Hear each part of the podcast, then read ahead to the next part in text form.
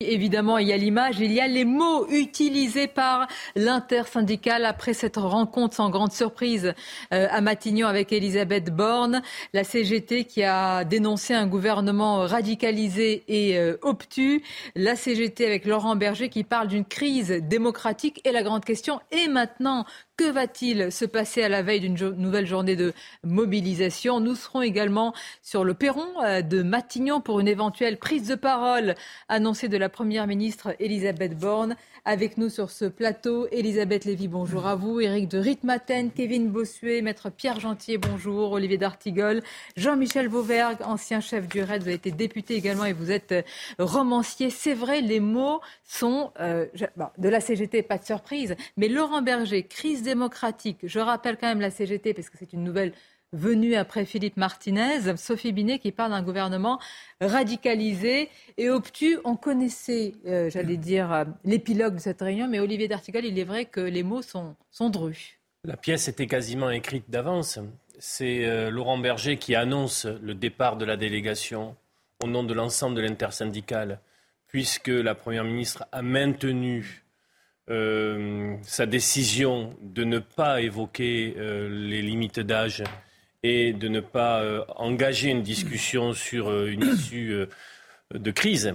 et en effet, dans les propos sur le perron de Matignon, il faut noter combien la CFDT reste très déterminée, puisque le leader cigétiste a parlé, vous venez de dire, de crise démocratique. Dialogue de sourds, Elisabeth Lévy, avec quand même, nous sommes à la veille d'une nouvelle journée de, mobilisation. Est-ce que tout cela va servir de, de carburant pour nourrir une contestation peut-être encore plus importante Ça, c'est la grande question, parce que malgré tout, euh, les gens ont le sentiment quand même que c'est largement plié, sauf décision du Conseil constitutionnel, donc ça dépend plus du gouvernement.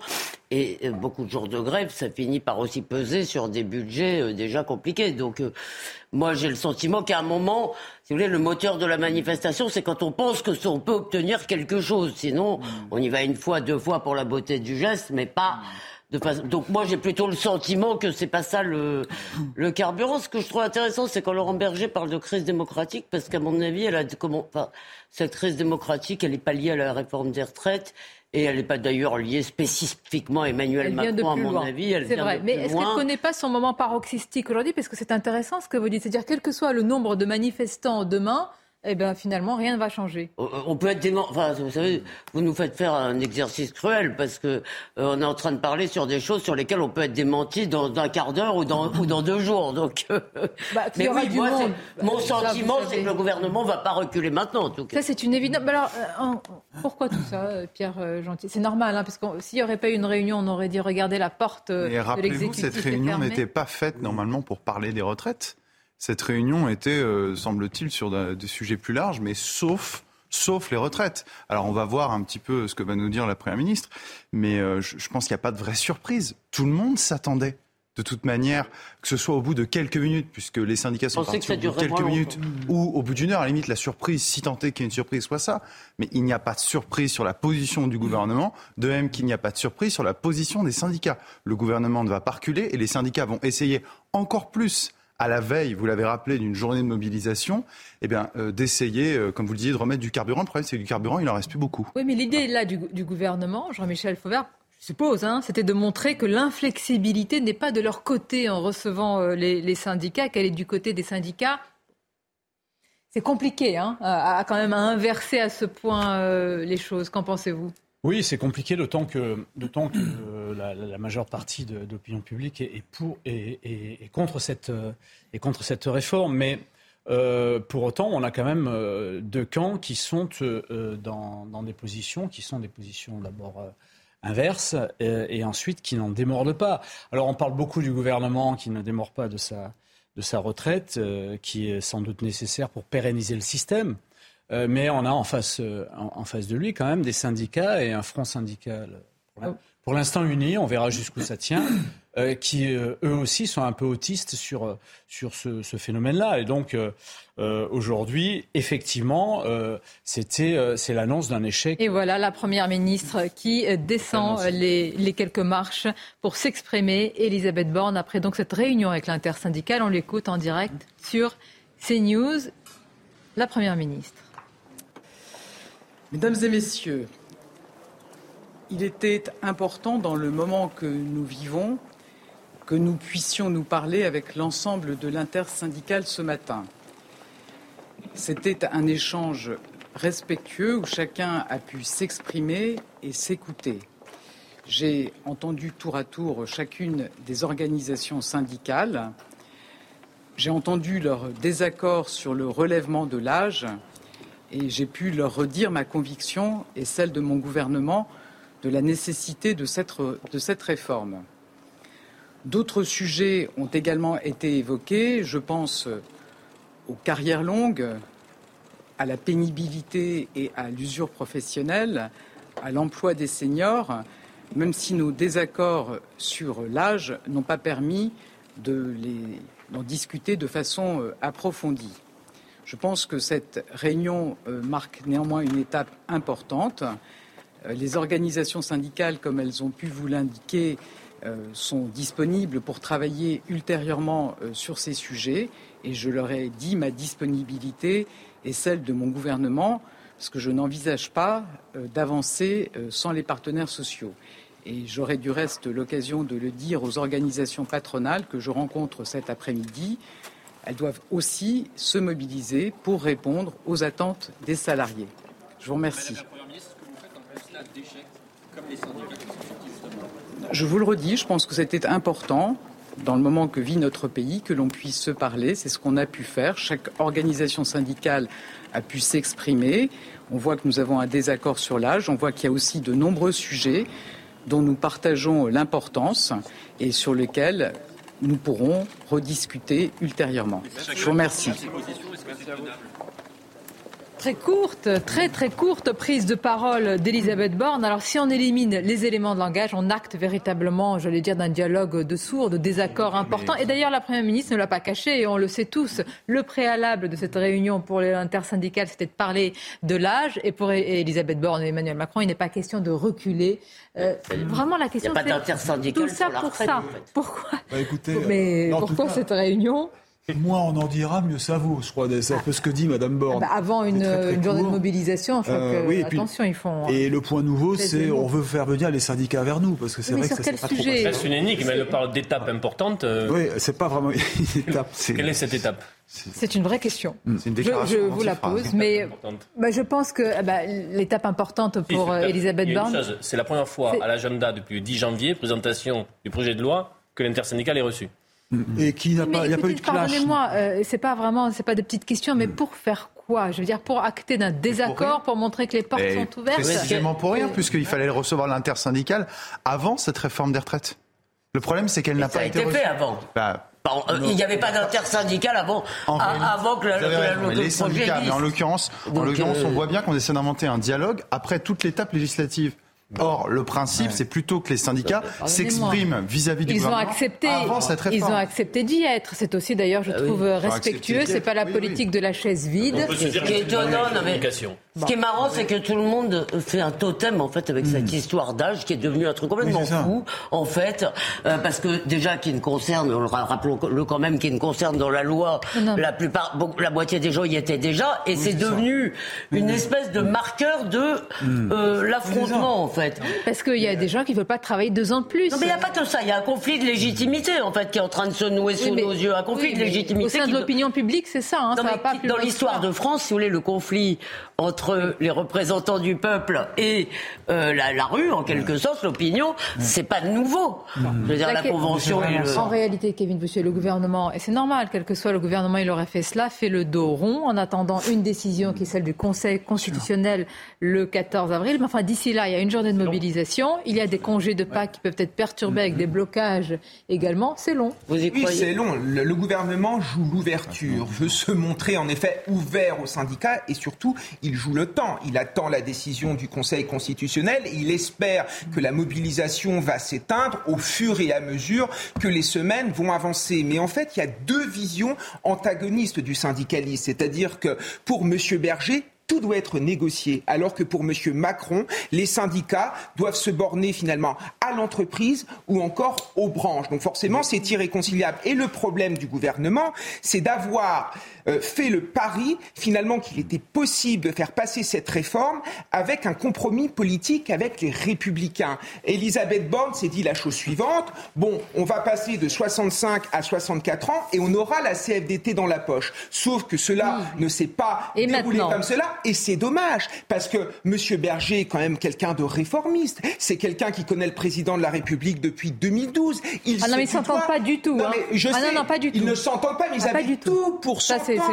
Et c'est quand même dommage, je trouve. Mais Kevin, là, vous nous refaites le match. Moi, je veux savoir, à partir d'aujourd'hui, pour ceux, pour les Français qui nous regardent, pour ceux qui seront euh, probablement dans, dans, la rue euh, demain, quelle perspective Très bah, franchement, Jean-Michel Fauvergue, est-ce qu'il y a une vraie porte de sortie de crise pour notre pays, pour éviter encore que les fractures s'approfondissent Alors, des portes de sortie, il y en a toujours, ne serait-ce que par, par, le temps qui passe et, et, de, et, le, et le, règlement euh, par la, de la crise par le paroxysme, la, crise paroxysite. Euh, mais euh, ce qui est important, c'est de déjà la première étape, c'est de voir demain la mobilisation, de voir si ça fonctionne, ou ça fonctionne pas.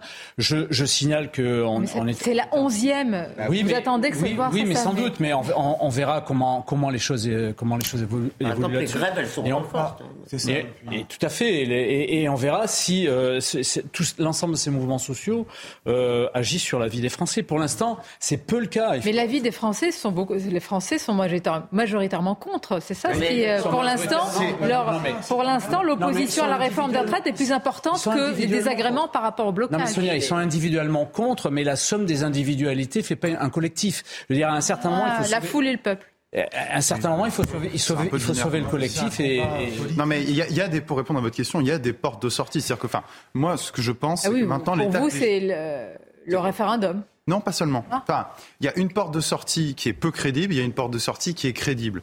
La porte de sortie qui est peu crédible, effectivement, c'est quand même la décision du Conseil constitutionnel. Si le Conseil constitutionnel venait à censurer cette loi dans son entièreté, parce qu'il y a quand même des chances pour qu'il y ait des censures partielles, je pense notamment à l'index senior, euh, eh bien là, évidemment, personne n'irait remettre cette réforme sur le tapis. Et vous êtes en train de faire de la pression sur le Conseil constitutionnel Non, je ne fais pas pression sur le Conseil constitutionnel, mais j'ai été surpris de voir certains, euh, certains juristes et certains hauts constitutionnalistes parler d'une potentielle censure. Moi, au cas particulier, je, n'y crois pas. Et la deuxième possibilité, c'est le référendum. Je, sais que vous avez tendance, on en a déjà parlé sur ce plateau, à, penser que ce, ce RIP, ce référendum d'initiative parlementaire, ne pourra pas aboutir. Et c'est vrai, quand il a été conçu par Nicolas Sarkozy, au fond, c'est un référendum euh, avorté. Enfin, 9 mois, 4 millions et 800 oui, 4 900 000 signatures. Est-ce qu'il est impossible, est-ce qu'il est impossible de réunir avec tous les gens qu'on a vus dans la rue, est-ce qu'il est impossible de réunir 4 900 000 signatures Moi, je ne le crois pas. Attendez, juste, vous avez dit, attendez, juste, pardon, euh, vous avez dit, si le Conseil constitutionnel censure, il y aura crise. Mais la crise, c'est maintenant. Non, non, au contraire, on résout le problème. Ce que j'ai dit, c'est que si le Conseil constitutionnel censure l'entièreté de la loi, ça ne sera pas une solution, ça sera une crise nouvelle. Euh, de, tout, ah oui, bah, ah, non, ah non, il n'y a pas de crise, on arrête. On est, en pleine crise. déjà. ça serait une crise nouvelle parce que. On va dire quand même le, sur ce référendum qui est une espèce de. C'est pas le mien, hein. moi je le préférais mieux. Hein. C'est un fantasme parce que vous oubliez juste la fin. Bah, la fin, c'est que si le Parlement examine le texte, c'est-à-dire. Fantasme. Sur l'aéroport de Paris, ça marchait. Si le Parlement regarde ce texte, je veux dire, il n'y a plus euh, nécessité, obligation de faire un référendum. Donc il n'aura jamais lieu. C'est absurde cette histoire. On va aller d'abord à Matignon. Elodie Huchard nous attend, je reviens vers vous. Elodie, on a entendu les mots euh, assez euh, directs hein, et même euh, durs de, la CGT, ceux de Laurent Berger également.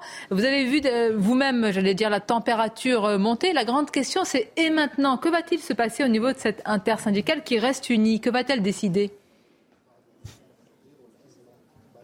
Oui, l'intersyndicale surtout, et on l'a vu, on l'a entendu, qui rappelle sans cesse qu'il ne faut pas compter sur l'essoufflement et qu'ils veulent montrer toujours un front uni. Alors on sait que notamment dès ce soir, ils seront place de l'Opéra pour justement donner, rendre des comptes aussi sur la réunion qui s'est tenue. Et puis tous ont rappelé aussi qu'il était important, selon eux, d'aller manifester demain. Chacun a campé sur ses positions. Vous l'avez entendu, Sonia, on veut le retrait de la réforme. C'est ce qu'ils ont dit à tour de rôle à la première ministre. Et puis, quand on leur demande ce qu'ils vont faire si le gouvernement tient, pour eux, une seule solution. Le gouvernement ne peut plus de toute façon diriger le pays dans ces conditions. C'est finalement une guerre d'usure, presque une guerre des nerfs. Et puis, on a entendu aussi il y a quelques instants la première ministre qui n'a pas dit grand-chose. Hein. Elle ne s'est pas éternisée sur le perron de Matignon. Elle parle quand même d'un échange respectueux. Et puis, elle rappelle que certes, les syndicats sont bien disposés à parler euh, pénibilité, carrière longue, usure, oui, mais elle semble oublier qu'ils sont prêts à en parler uniquement quand sa réforme sera retirée. Merci Elodie euh, Huchard en direct et en duplex depuis euh, Matignon. Le gouvernement, en tous les cas, Eric de Ritmaten, ne veut qu'une seule chose passer à autre chose, fermer la parenthèse, passer à une autre séquence, entre guillemets, ce n'est pas mon mot, où j'entends des ministres parler de séquence comme si on pouvait pas passer d'une séquence retraite à une autre séquence. Oui. Hein, le dos Il a raison, parce que pour lui, c'est acté, ça y est, cette, cette réforme est prise. Et puis d'un autre côté, il ne peut pas y avoir euh, sans, fin, sans fin des, des, grèves, des manifestations partout. Il y a un moment, regardez d'ailleurs, il y a des réquisitions hein, pour les dépôts pétroliers, ce qui fait qu'il y a effectivement des problèmes à peu près sur une station sur trois en France, mais stop, pas plus. Et puis petit à petit, on réapprovisionne la nuit. Et passer à autre chose, oui. Bah, d'ailleurs, vous avez vu, Emmanuel Macron est en Chine avec euh, 50 D'accord, mais les Français, dans leur tête, ceux qui sont opposés à ça, ils ne réfléchissent pas comme nous en séquence. Je voudrais dire une chose. Hein Attendez, juste terminer. Ah bon vous, pensez que les Français vont passer au autre Et bien sûr, Sonia, oui. à terme, ils vont passer ils vont se rendre compte que leur pays est en train de s'appauvrir oui, considérablement. Exactement. Et si, et puis attendez, Sonia, vous allez voir qu'à la oui, fin, bien sûr. les gens vont se rendre compte que cette réforme des retraites qui est si terrible, et puis deux ans, c'est quand même pas on va se rendre compte d'une chose, c'est que notre pays est en train de s'appauvrir à, à, vitesse grand V, que la, non mais la situation réelle de la France, mm. les gens vont se la prendre. Bon, c'est beaucoup plus grave que la réforme. Mais pardonnez-moi, mais les Français pensent. Je dis pas que le pourrissement n'est pas, c'est pas à cause d'eux qu'on est en train de vivre cela. Faites attention. Bah, c'est à cause de nous tous, c'est-à-dire on travaille pas assez aussi. Faites attention, dire, y a pas que... Faites attention à une chose sur l'idée, de toute manière, les Français passeront à autre chose. Tout simplement parce que l'opposition, euh, le fait que le pays, dans son écrasante majorité, ne veut, veut pas de ce projet, ne veut pas des 64 ans pour aller court, est quelque chose de très installé, de très enraciné. On a vécu euh, deux mois depuis la présentation du projet de loi où la question des vies au travail, et notamment du travail des seniors, le fait de pouvoir terminer et là atteindre les 62 ans dans de bonnes conditions, on a vu combien c'était un vrai problème dans notre pays. Et donc, ils peuvent passer à autre chose, comme vous le dites, mais en gardant un ressentiment terrible dans leur bah conscience bah sur l'idée, sur l'idée, on ne voulait pas de ça et ils nous l'ont imposé. Mais nous sommes d'accord, mais vous vous rendez pas compte. Hein Comment euh, Nous sommes d'accord, nous sommes conscients, mais euh, les, conséquences et vraiment, euh, je pèse mes mots, mais les, les, pas dire les ravages, mais les effets seront délétères. C'est-à-dire qu'il y a quand même une partie de la population qui estime ah qu'elle n'est pas entendue, même si elle descend dans la rue, et que c'est la violence qui, et pas respectée, est prise en compte. Et pas pris en considération. oui, mais alors d'un autre côté, ils ont oh. voté aussi. Hein. Mmh. Je suis désolé. Quand non, ils n'ont pas voté ça. Les Français râlent et ils ne votent pas. Il y a quand même un problème. Mais ils n'ont pas voté les 64 Mais non, mais écoutez, le, premier qui râle, c'est ceux qui disent je ne vote plus. Bah, qu'ils arrêtent de râler. Vous avez une intersyndicale, et ça, c'est un élément qui joue contre le gouvernement, qui est uni. Et ça, beaucoup, ici même, on a dit peut-être qu'ils vont. Bah, ça fait, un, ça fait deux mois, qu'on dit nous-mêmes pour l'instant. On va voir ce qui se passe après. Ah bah, pour l'instant, j'allais dire, euh, ils sont, ils sont vraiment. On travaille sur le temps long. Et puis c'est plus facile de s'unir contre que de s'unir pour quelque chose. Kevin Bossu. Euh, Alors attention quand même les syndicats sont certes unis, mais on ne peut pas dire non plus qu'ils représentent les Français qui sont contre cette réforme. Les syndicalistes représentent leurs syndiqués et leurs membres. Donc il faut faire attention à ça. Il y en a beaucoup qui sont contre la réforme des retraites et qui ne peuvent plus voir en peinture ces syndicalistes. Oh non, mais attendez, mais qui fait descendre des milliers de gens dans la rue? C'est vous? Oui, mais c'est pas une majorité qui est dans la rue. Après, le problème, Sonia, je suis d'accord. Le problème, c'est la méthode du gouvernement. C'est le mépris. C'est la manière dont Emmanuel Macron méprise la population, méprise, le euh, méprise ce sentiment finalement d'être laissé pour compte. Et le problème est là. La vérité, c'est que c'est un échec politique pour M. Macron du début jusqu'à la fin. De l'incompétence, du oh mensonge. Il y a eu tout ça. Et vous avez préparé un cocktail explosif pour la cohésion de notre démocratie. Allez dans les territoires, vous verrez que les gens en ont marre, en ont marre d'être méprisés, en ont marre d'être mis de côté. Et ça, il faut, il faut en prendre conscience. Il vous répond, Jean-Michel. Je pense que les territoires, on les connaît et tout le monde les connaît. Moi, j'ai été député pendant 5 ans. Arrêtez de parler des territoires. Sur, les, sur les territoires et sur la France, si vous voulez. Ce terme. Euh, non, mais c'est. Non, mais c'est un terme complètement dépersonnalisant. Enfin, je veux dire, les territoires, c'est très parisien. Chacun choisit ses mots. Je vous propose chacun s'en mettre de ses mots. Il faut, ce sera plus simple. Il faut arrêter de dire que le mépris est toujours dans un, dans, dans un seul camp. En fait, en réalité, sur cette réunion-là que vous avez eue aujourd'hui, le mépris est partagé sur les deux camps. Donc, il faut arrêter de dire que c'est un échec total de la politique d'Emmanuel Macron. L'échec politique, le seul échec politique qu'on a dans cette réforme-là, c'est l'échec politique qu'il y a eu avec les LR.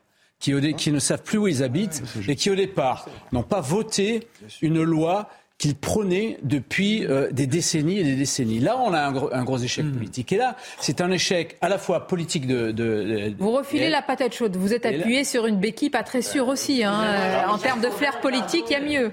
Pardon, mais d'abord, vous ne pouvez pas dire que le gouvernement. On ne savait pas qu'elle n'était pas solide, cette, cette, béquille, auparavant. Vous ne pouvez pas dire que le gouvernement a remporté un succès politique. Ils ont très mal présenté le Non, j'ai dit que c'était un échec politique justement. Elle était mal ficelée. Elle était. Donc vous ne pouvez pas dire.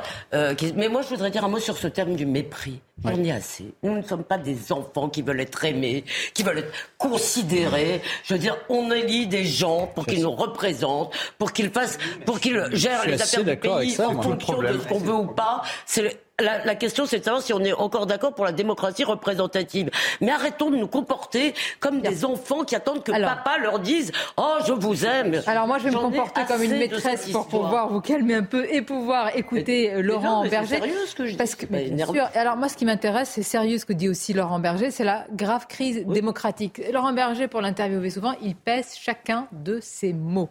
Hein, et donc, quand il dit quelque chose, euh, on l'écoute davantage que ceux qui, justement, récupèrent tous les jours. Écoutons-le. L'opinion n'a pas bougé depuis, même s'est accentuée contre cette réforme depuis euh, début euh, janvier le nombre de, personnes, de travailleurs mobilisés est toujours aussi important et commence à peser sérieusement dans le porte-monnaie euh, de nos collègues. Mais il y a toujours une même détermination et on le verra encore demain. Et donc la sagesse dans une démocratie, c'est d'écouter, à défaut de l'avoir fait suffisamment avant, d'écouter la démocratie sociale et de se remettre autour de la table. Bon, Olivier d'Artigol, euh, c'est important ce qu'il dit euh, Laurent Berger. Il n'a pas l'habitude de souffler sur les braises, quelles qu'elles soient. Et donc, en faisant ce diagnostic, il rejoint d'ailleurs beaucoup de ce que disent, y compris dans la majorité, en s'inquiétant. Avec deux arguments forts. D'abord, le fait qu'il n'y ait pas eu le vote de l'Assemblée nationale. Laurent Berger avait présenté ça comme une ligne rouge. Il faut que l'Assemblée puisse voter.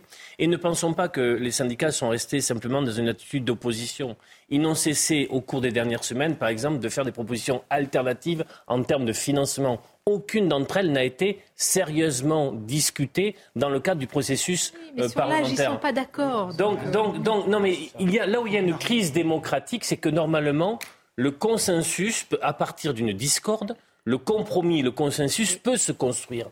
Et il y a eu, dans l'histoire de la République parlementaire et sociale, des moments où des camps opposés, divergents, ont pu construire un compromis social et politique. Aujourd'hui, ça ne fonctionne plus. Sauf que, sauf que la porte a été fermée aussi euh, assez rapidement par la CGT et par, et par le Congrès général de la CGT qui n'a pas donné euh, quitus à, à son secrétaire général de, de, et, et, donc du coup, du coup votre porte n'a pas été grande ouverte, et donc, du coup, et donc du coup, sur, effectivement sur l'âge, il n'y a eu jamais. La CGT, vous aurez pu avancer avec la CFDT. La CFDT ne voulait pas sur l'âge. On aurait pu discuter, mais oui, mais elle voulait pas. Le président de la République s'est exprimé dans le JT de 13 h et a dit qu'il n'y avait pas de, de réforme, enfin de proposition. Or, la CFDT a toujours fait une proposition depuis des années. C'est un dialogue de sport.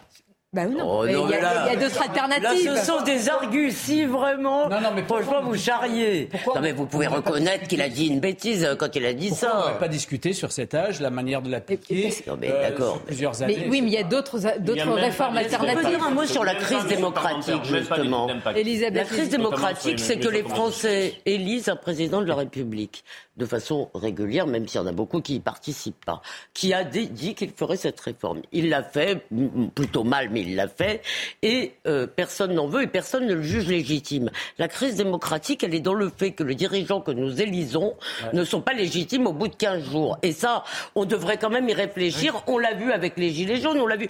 On devrait quand même réfléchir parce que c'est ça. C'est le fait que la démocratie représentative...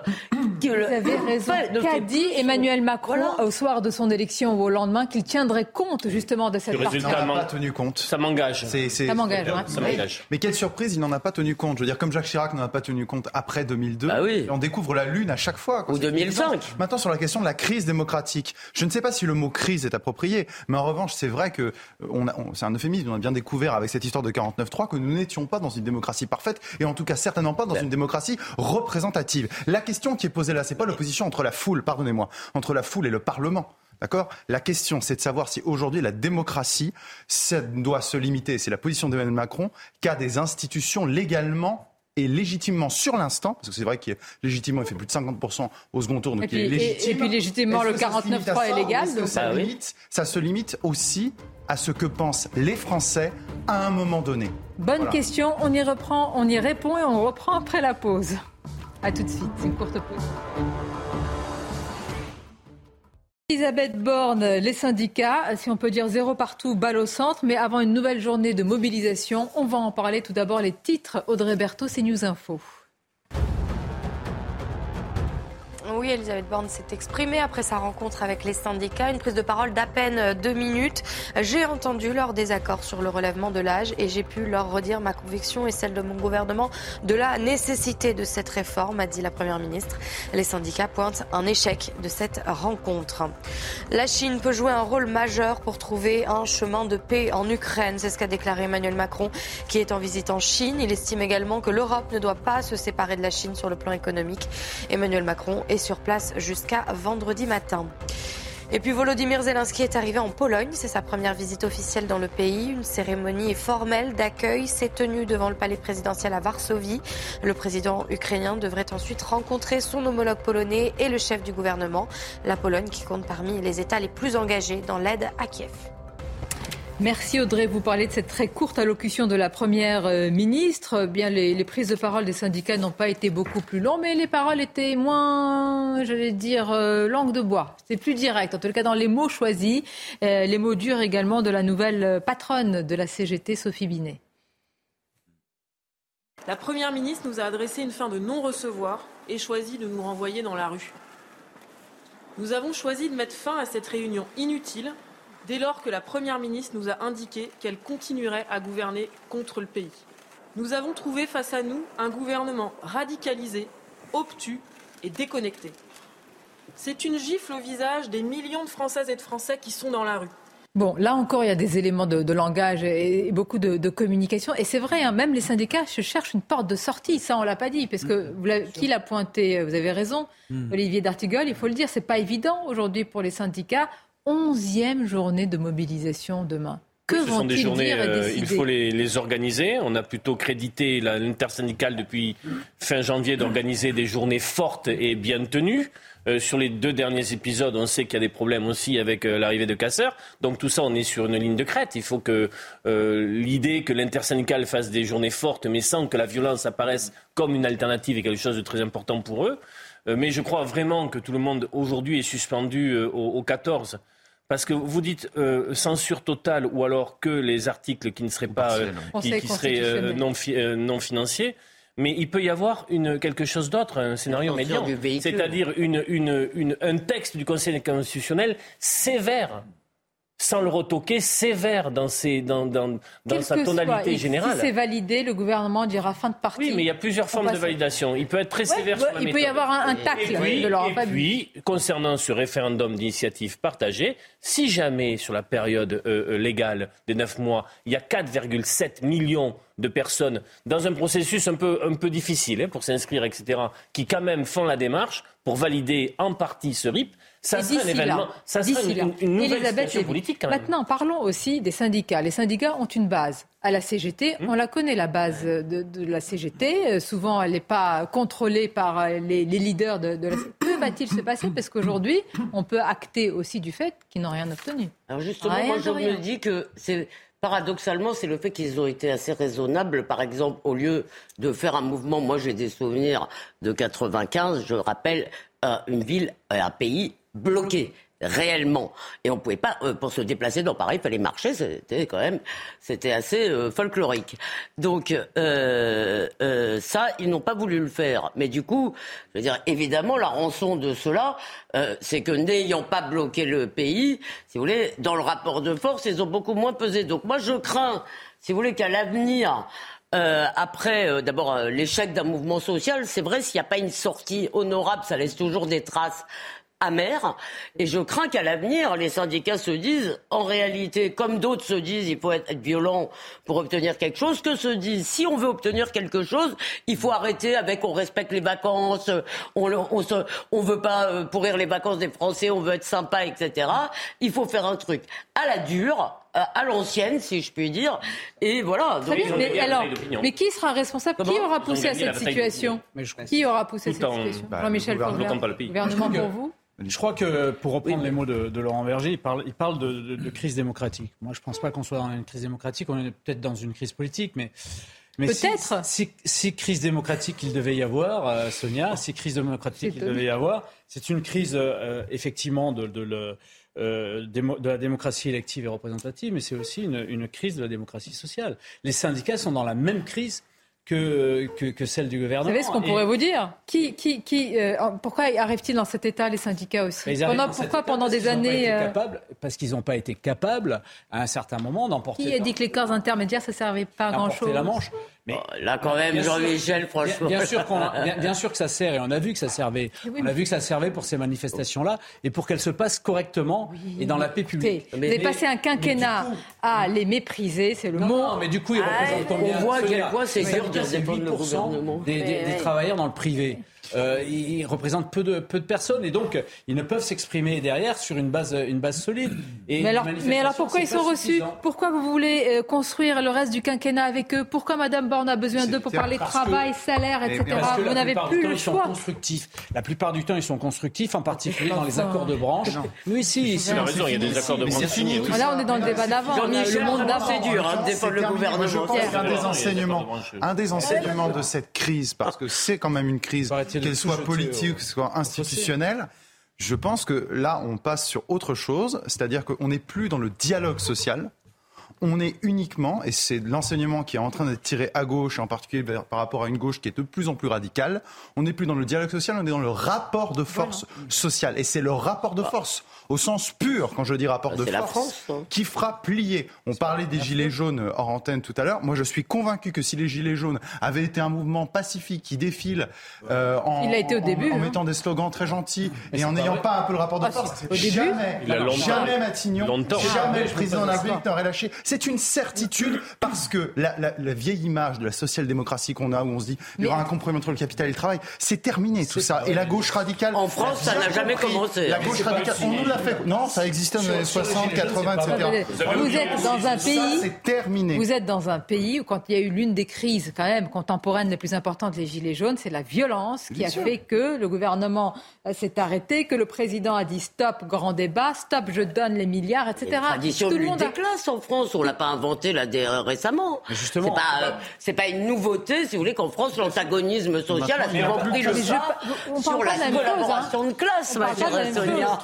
Dans le mouvement des Gilets jaunes, on, développe trop souvent l'usage de la violence et pas assez le rôle de médiation qu'a eu le président de la République et, le, grand débat sur le président de la République. Qui a accouché sur quoi oh, Vous êtes merveilleux là, qui a vraiment. Accouché sur une grande convention qui n'a abouti, qui abouti sur rien. Ça a été un enfumage généralisé. Citez-moi une proposition concrète de cette grande convention. Allez-y. Est-ce qu'on a, est-ce qu'on a abouti sur le RIC, la grande mesure des, gilets jaunes? Est-ce qu'on a abouti sur ça? Est-ce qu'on a abouti sur plus de démocratie représentative? Ce qui se passe là, pardon, c'est la continuité des gilets jaunes et la continuité de la crise démocratique que nous vivons. Et Emmanuel Macron ne l'a pas réglée et il ne veut Sonia, pas. soyez charitable avec Jean-Michel Fauberg, qui a le rôle le plus difficile à cette. C'est ma nature, c'est ma nature. Je suis charitable, vous me connaissez. Je ne porte pas les syndicats il est moins charitable. cœur. Oh non mais, ah,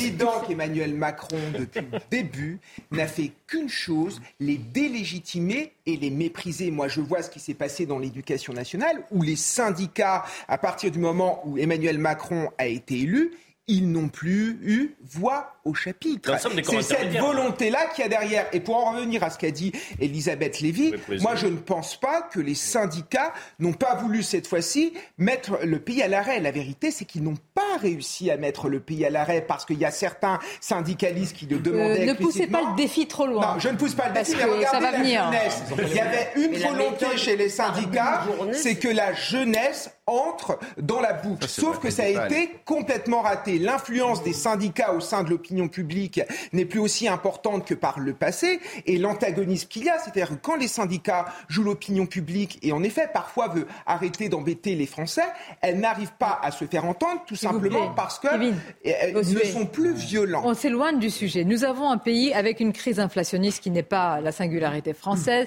qui est très. Il ne faut pas oublier ce décor. Et nous avons, vient s'ajouter à ça, il n'y a pas de bon moment pour la réforme des retraites, mais c'est arrivé à ce moment-là, Elisabeth Lévy. Donc la question quand même peut se poser.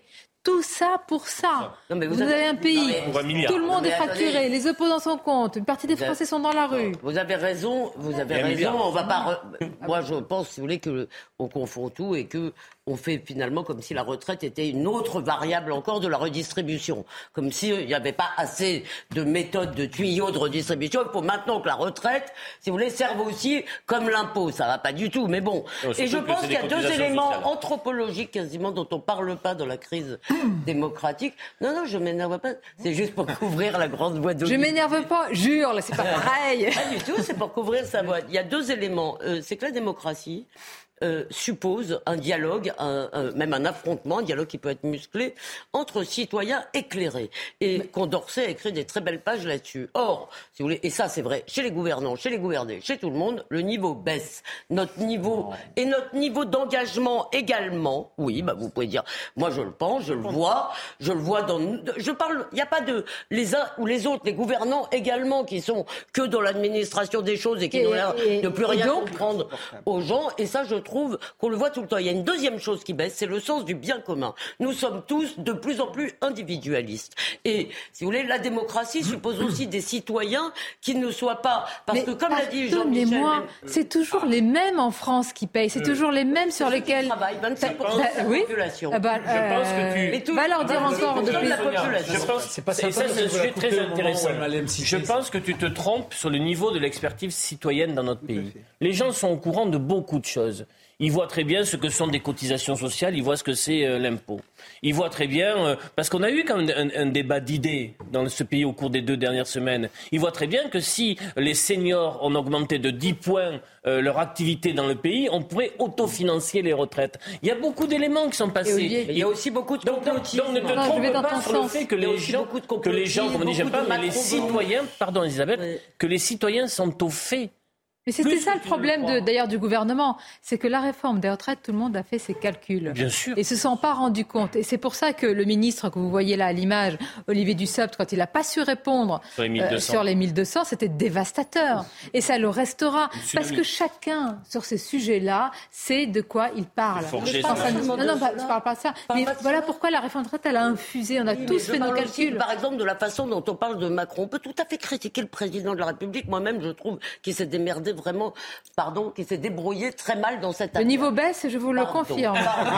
Donc je vous, je, prie de m'excuser. Euh, je ne sais pas si j'accepte les excuses. Et, et, mais on peut tout à fait le critiquer. Mais ce qu'on entend, il y a une espèce d'atmosphère complotiste. Ils veulent nous faire ci, ils veulent nous faire mais ça. Non, mais pas sur la Donne-moi un exemple de complotisme sur le débat des retraites. Non, je parle de ce qu'on entend. Mais tu n'écoutes jamais les radios, tu n'écoutes pas les autres. Mais Elisabeth. Mais où est le complotisme Je reprends parce que là, là, le sujet. Pierre, Pierre, il y a l'idée Pierre, j'ai rien dit. Justement, mais c'est pas grave. Le sujet ah, aujourd'hui, c'est une inter... c'est une réunion à Matignon avant une journée de mobilisation, la 11e. Rendez-vous compte dans un pays où euh, il est question, où on a quand même un contexte inflationniste, je le rappelle, des fractures importantes, et une majorité des Français dit non, que vous le vouliez ou pas cette réforme des retraites. Donc moi, la question, c'est comment on sort de là? Est-ce que vous croyez qu'on va en sortir à travers juste une décision du Conseil constitutionnel? Non, Bien sûr qu'elle est légitime. C'est après le 14. alors, il y a peu de chance. Un grand débat, c'est fini. C'est fini. Euh, on ne peut plus sortir de lapin du chapeau. il n'y a plus de lapin, il n'y a plus de chapeau. On est dans une phase intermédiaire. À partir du 14, on verra, je ne sais pas si ce sera immédiat d'ailleurs la réponse, hein, mais en tout cas c'est là où il faudra ou on continue ou on arrête. Parce qu'il y a un moment, si vous voulez, il faut bien que la France se remette au travail. Et je pense que le 14, c'est le, ce sera le déclic. Mais la France est au travail, ne dit, Sinon, on n'est pas. Euh, non, mais je veux dire qu'on arrête. Parce que quand je dis au travail, qu'on cesse avec ces euh, perturbations permanentes, ces trains annulés, ces avions qui, sont, qui, ne, qui ne marchent pas, euh, ces stations-service bloquées. Je crois que là, vraiment, une lassitude. Parce que c'est l'économie qui en souffre faudra suivre du côté de la CFDT suite à la validation du Conseil constitutionnel. Mais la, question, c'est qui sera à la fin? Écoutez-moi bien, parce que vous ne donnez pas la réponse. Qui sera à la fin responsable et comptable? Vous, vous dites qu'il y a une partie de la France qui est fatiguée de tout cela. Mais la question, c'est qui sera euh, tenu responsable pour cela? Le gouvernement, dans, soit dans sa cohérence, soit dans son aveuglement? Qui a fracturé C'est le gouvernement. Celui qui a fracturé, c'est le gouvernement. C'est lui, c'est lui qui en portera la responsabilité au niveau politique et au niveau institutionnel. Et, c'est ça qui va tout changer pour les quatre années qui restent. C'est pas, pas la peine de partir dans les explications à Je veux dire qu'à un certain moment, c'est toujours, toujours le gouvernement qui est responsable, en, tout cas.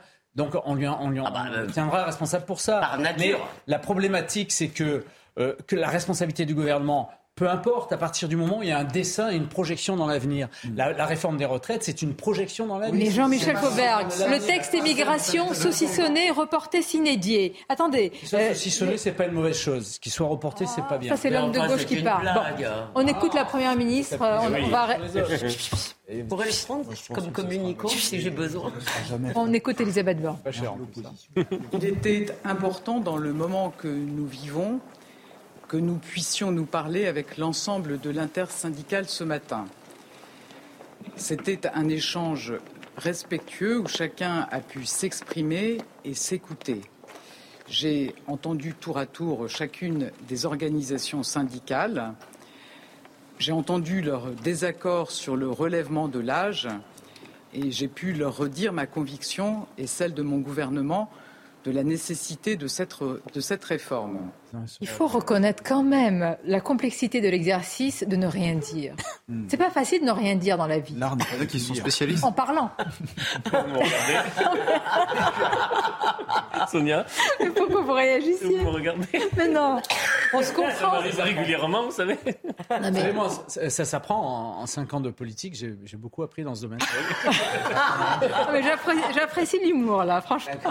Non, mais il faut reconnaître qu'elle n'a pas d'autre choix. On est à la veille d'une mobilisation euh, elle est prise dans tous les feux. Euh, une partie de la majorité veut sa tête. Les, ministres comme Darmanin, etc., s'estiment à sa place. Vous imaginez L'enfer de Matignon. Mais c'est même plus l'enfer là. Je me suis trompée. En fait, je pensais qu'elle avait raison de les recevoir, mais à la réflexion, je pense que vous aviez raison, mes amis. C'était une très mauvaise idée parce que en fait, elle est obligée de les recevoir, bien évidemment. Mais quand vous dites obligé, ça veut dire que c'est un grand théâtre social. oui, mais entre ça et rien.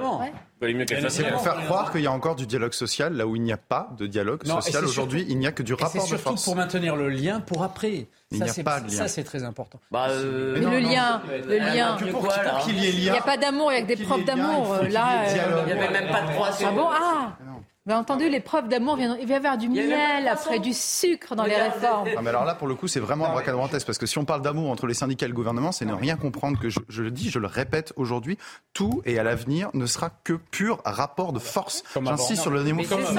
Avant, il y avait une mythologie, il y avait une mythologie dans les années 60, 70, 80 notamment, du, de, de, justement pas du rapport de force, du dialogue qui pouvait exister entre les syndicats d'une part et de l'autre côté les gouvernements. En réalité, ce qu'on voit encore plus avec Emmanuel Macron qui représente une classe, qui représente le bloc bourgeois, c'est qu'il n'y a pas de dialogue possible, c'est qu'il n'y a pas de discussion possible.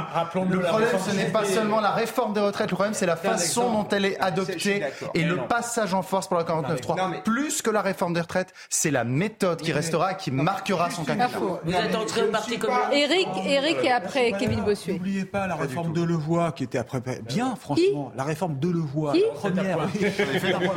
Elle a été retournée. Attention, là, c'est pas de bons, de bons souvenir. Je ne passerait pas pour la retraite. Vous voulez dire que le Conseil constitutionnel peut la censurer, c'est ça ce que vous dites? Non, mais je dis que simplement quand ça a été bloqué la dernière fois euh, par, euh, par, par, Emmanuel Macron déjà une première fois, ça montre bien que toute réforme est difficile. On peut comprendre qu'il y a des Français qui en aient marre et qui, ne sont pas pour les, les quelques blocages qu'il y a. Sauf que la méthode, c'est important quand même dans notre mmh. pays euh, aujourd'hui, avec aussi une élection présidentielle où pour une partie des Français, ils ont voté contraint, si je puis dire, ben pour Emmanuel Macron contre Marine Le Pen. Et donc cette grande partie des Français-là, elle fait très attention à ce qui est en cours.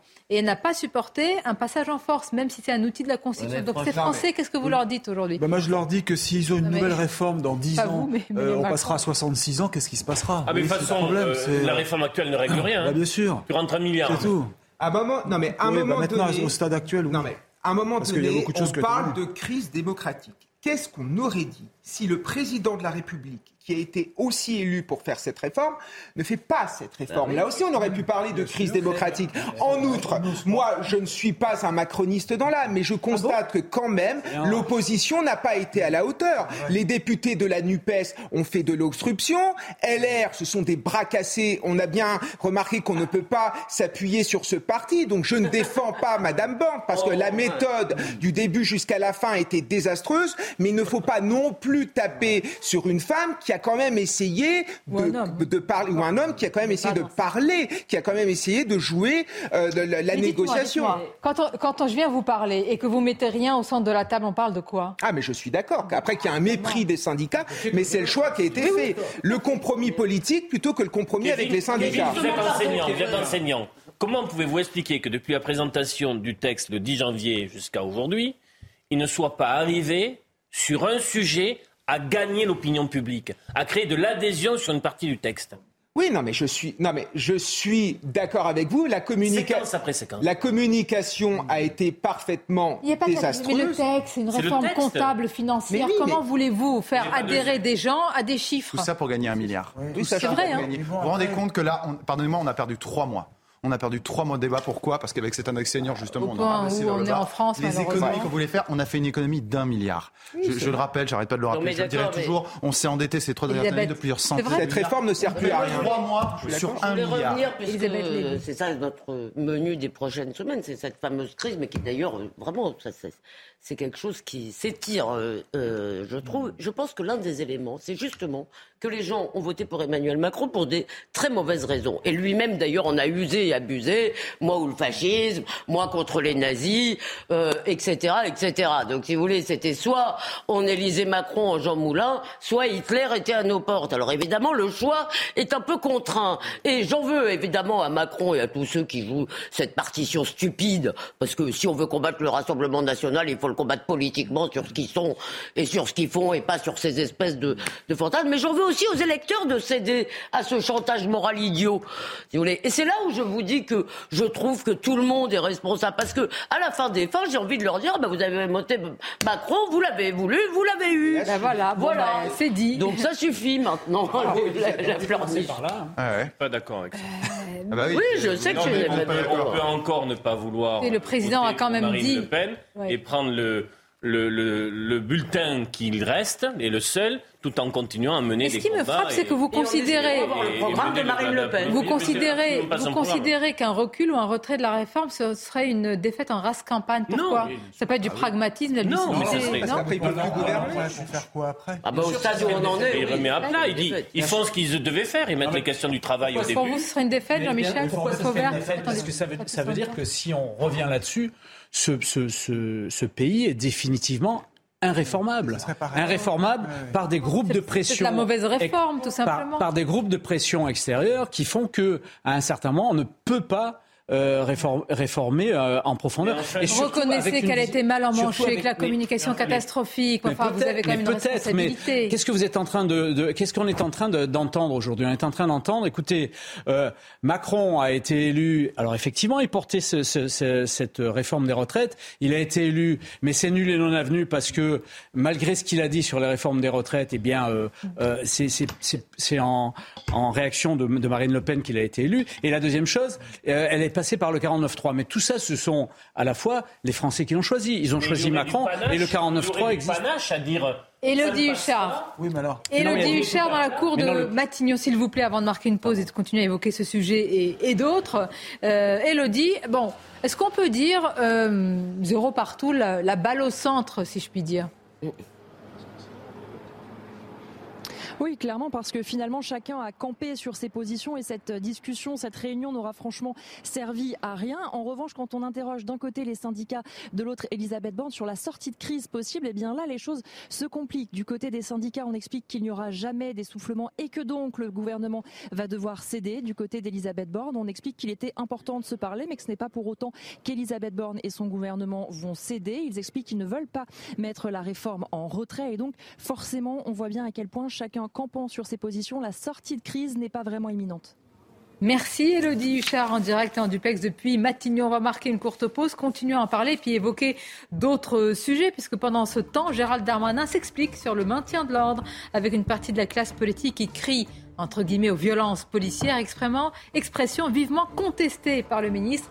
Et puis à Marseille, hélas, hélas, on pourrait dire paroles et paroles, et toujours les mêmes paroles. Vous entendrez les ministres de l'Intérieur depuis des années mmh. ce qui est dit à propos de Marseille. Malheureusement, nous en parlons avec vous, ancien patron du RAID, en tout cas l'expérience que vous avez aussi plus largement de la sécurité. A tout de suite, une courte pause. Restez avec nous, j'espère. News, merci d'être avec nous. Midi News, la suite avec à la une, une réunion Elisabeth Borne, syndicat. Une réunion, pourquoi? Eh bien pour acter de désaccord. On en parle avec vous. Rebonjour, Mickaël Dorian. Bonjour Sonia, bonjour à tous. Absolument, pour l'intersyndicale, la rencontre avec Elisabeth Borne est tout simplement un échec. La Première ministre a donc reçu comme prévu les syndicats tout à l'heure. La réunion a duré un peu moins d'une heure. Elisabeth Borne a, sans surprise, refusé de retirer le texte. On l'écoute. Important dans le moment que nous vivons, que nous puissions nous parler avec l'ensemble de l'intersyndicale ce matin. C'était un échange respectueux où chacun a pu s'exprimer et s'écouter. J'ai entendu tour à tour chacune des organisations syndicales. J'ai entendu leur désaccord sur le relèvement de l'âge et j'ai pu leur redire ma conviction et celle de mon gouvernement de la nécessité de cette, réforme.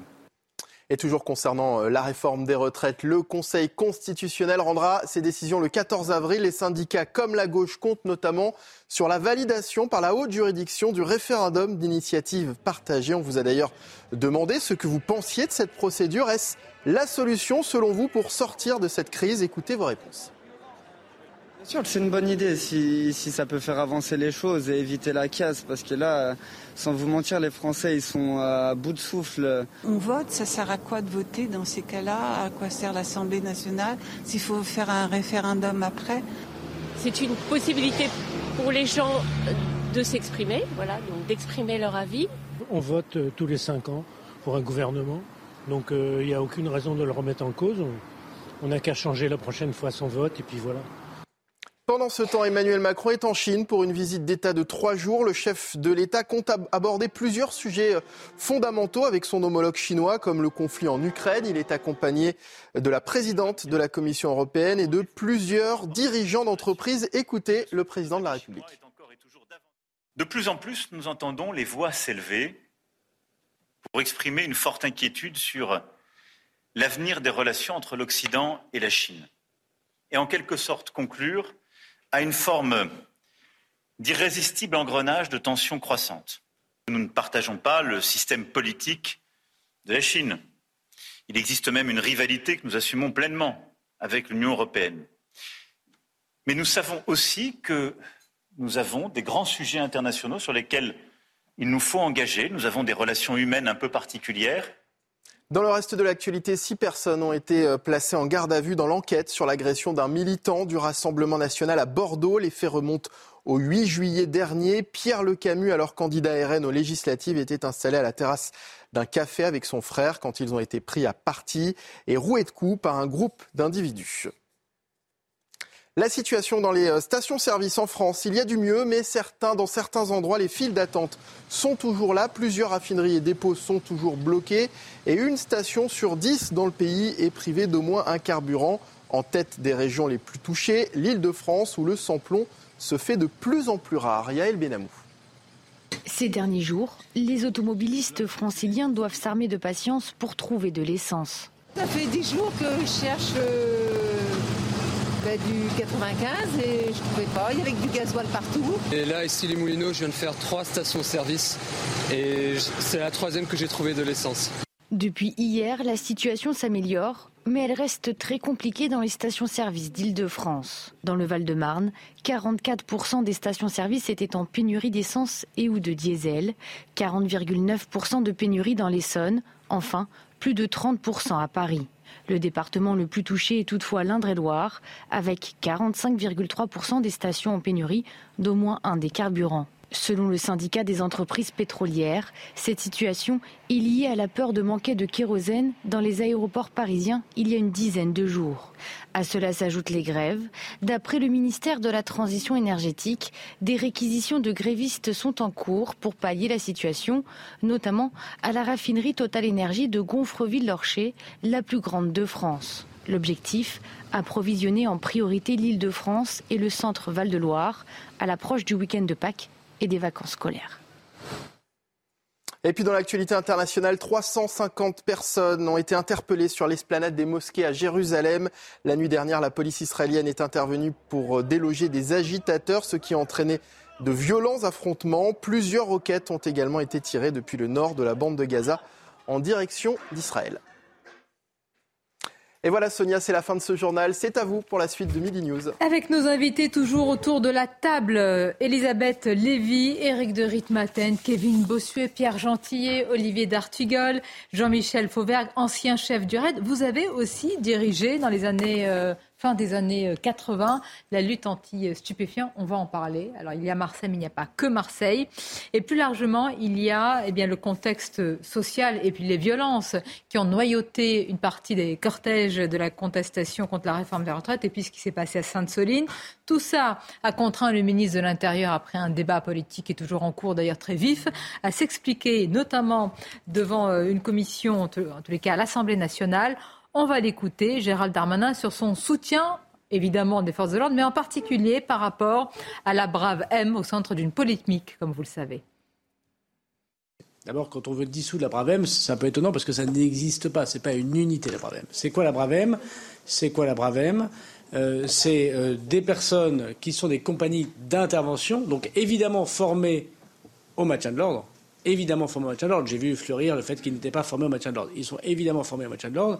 Les compagnies d'intervention de la préfecture de police qui utilisent des motos, non pas pour intervenir, c'est pour ça que les parallèles avec euh, euh, des affaires euh, dramatiques il y a 30 ou 40 ans sont non seulement outranciers mais insultants, et surtout totalement ignorants.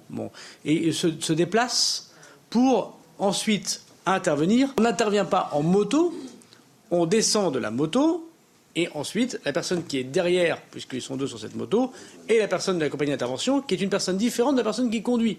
La victoire du maintien de l'ordre, si j'ose dire, de l'ordre républicain, c'est comment on va très vite, aussi vite, voire plus vite que les personnes qui euh, ont décidé de se décomposer en petits groupes à travers euh, Paris, mettre des feux euh, ici, attaquer des bâtiments là. Elles sont convaincantes, ces explications? Parce que les, accusations, en tous les cas, le débat politique est vif, euh, Jean-Michel Fauvergue, autour en particulier de la Bravem. Bah, ce, sont des, ce, sont des, explications euh, techniques qui sont, euh, qui sont importantes à connaître, effectivement. Les, gens qui sont sur les motos sont des, sont des gens spécialistes du maintien de l'ordre. Ils sont là pour se déplacer. Le, fait d'avoir des motos ou des quads, comme on a vu à Sainte-Soline, c'est de se déplacer rapidement parce qu'aujourd'hui, le maintien de l'ordre est, basé sur la rapidité. Essayer d'avoir peu de groupes et de groupuscules qui s'agrègent, en particulier des blagues. Alors réactivité, d'accord, mais euh, ce que certains dénoncent, c'est la brutalité. Alors vous parlez des quoi de la Sainte-Soline avec, euh, il y a eu des tirs de euh, d'LBD, et là on sait que c'est pas autorisé hein, depuis des quads, avec des tirs qui sont mhm. potentiellement dangereux. Le ministre l'a reconnu. Hein. Et euh, les gendarmes s'en expliqueront, en tous les cas, ceux qui ont participé à ce tir. Ils s'expliqueront devant, devant l'IGGN et, comme les policiers s'expliquent devant l'IGPN, parce qu'il faut savoir aussi qu'à chaque fois, à chaque fois qu'il y a une, une violence qui peut paraître illégitime dans un milieu de violence légitime, quand on charge. Faut le rappeler, ça. Hein. Oui, à chaque fois, il y a une enquête et une enquête de l'IGPN et l'IGGN. les, les, policiers sont le corps le plus contrôlé de la fonction publique, le plus contrôlé, avec un, nombre de, sanctions qui, est, qui, qui, demeure euh, assez basse d'une manière générale, parce que les faits ne sont jamais prouvés. Mais c'est le corps le plus contrôlé. On aimerait que les autres corps, que ce soit la justice ou que ce soit d'autres corps, euh, soient, contrôlés de la même manière avec des sanctions. Mais alors pourquoi tout ce débat? C'est politique, c'est politicien bah, c'est... Non, mais parce que le, but, c'est de désarmer l'État d'un certain nombre de choses. Bah non, mais... Oui, vous... non, mais c'est aussi, là encore, euh, il y a une partie de la population euh, bien attisée par euh, derrière les insoumis, les black blocs, qui vous voulez, toute cette mouvance nébuleuse un peu d'extrême ou ultra gauche.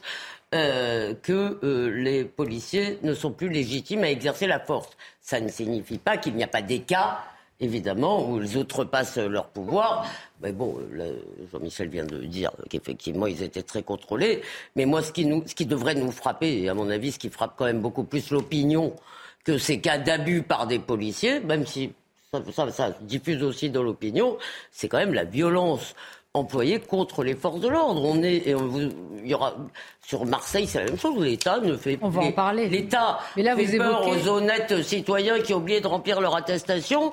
Mais alors, euh, si vous êtes délinquant, voyou, que vous avez des, des, projectiles à balancer sur les flics, alors là, pas Alors justement, là, il est question de Sainte-Soline avec des scènes de, de, de, de chaos, euh, de, guerre. Effectivement, d'ailleurs, le président de la République a dit ces gens sont venus faire euh, la guerre. Alors, il y avait deux personnes qui étaient entre la vie et la mort. L'une il n'est plus dans un état critique, l'autre reste dans cet état-là, avec des plaintes hein, qui sont déposées par rapport à, ce qui s'est passé euh, sur cette zone. On va écouter à ce sujet le ministre de l'Intérieur. Vous dites il n'aurait pas fallu mettre des policiers et des gendarmes parce que vous savez que ce serait violent et qu'après tout, ce ne sont, et que ce ne sont que des biens. C'est très intéressant, ça veut dire que d'abord, vous refusez le droit de propriété. C'est une propriété privée. Alors après, ça dépend si on considère que la propriété c'est du vol ou c'est pas du vol. Deuxièmement, il y a eu des décisions de justice. Le rôle de la police et de la gendarmerie, c'est d'appliquer les décisions de justice. Les bassines, c'était un outil, c'est un outil pour les agriculteurs. Tout le monde oublie les agriculteurs aujourd'hui, mais c'est eux qui sont harcelés pour une partie d'entre eux.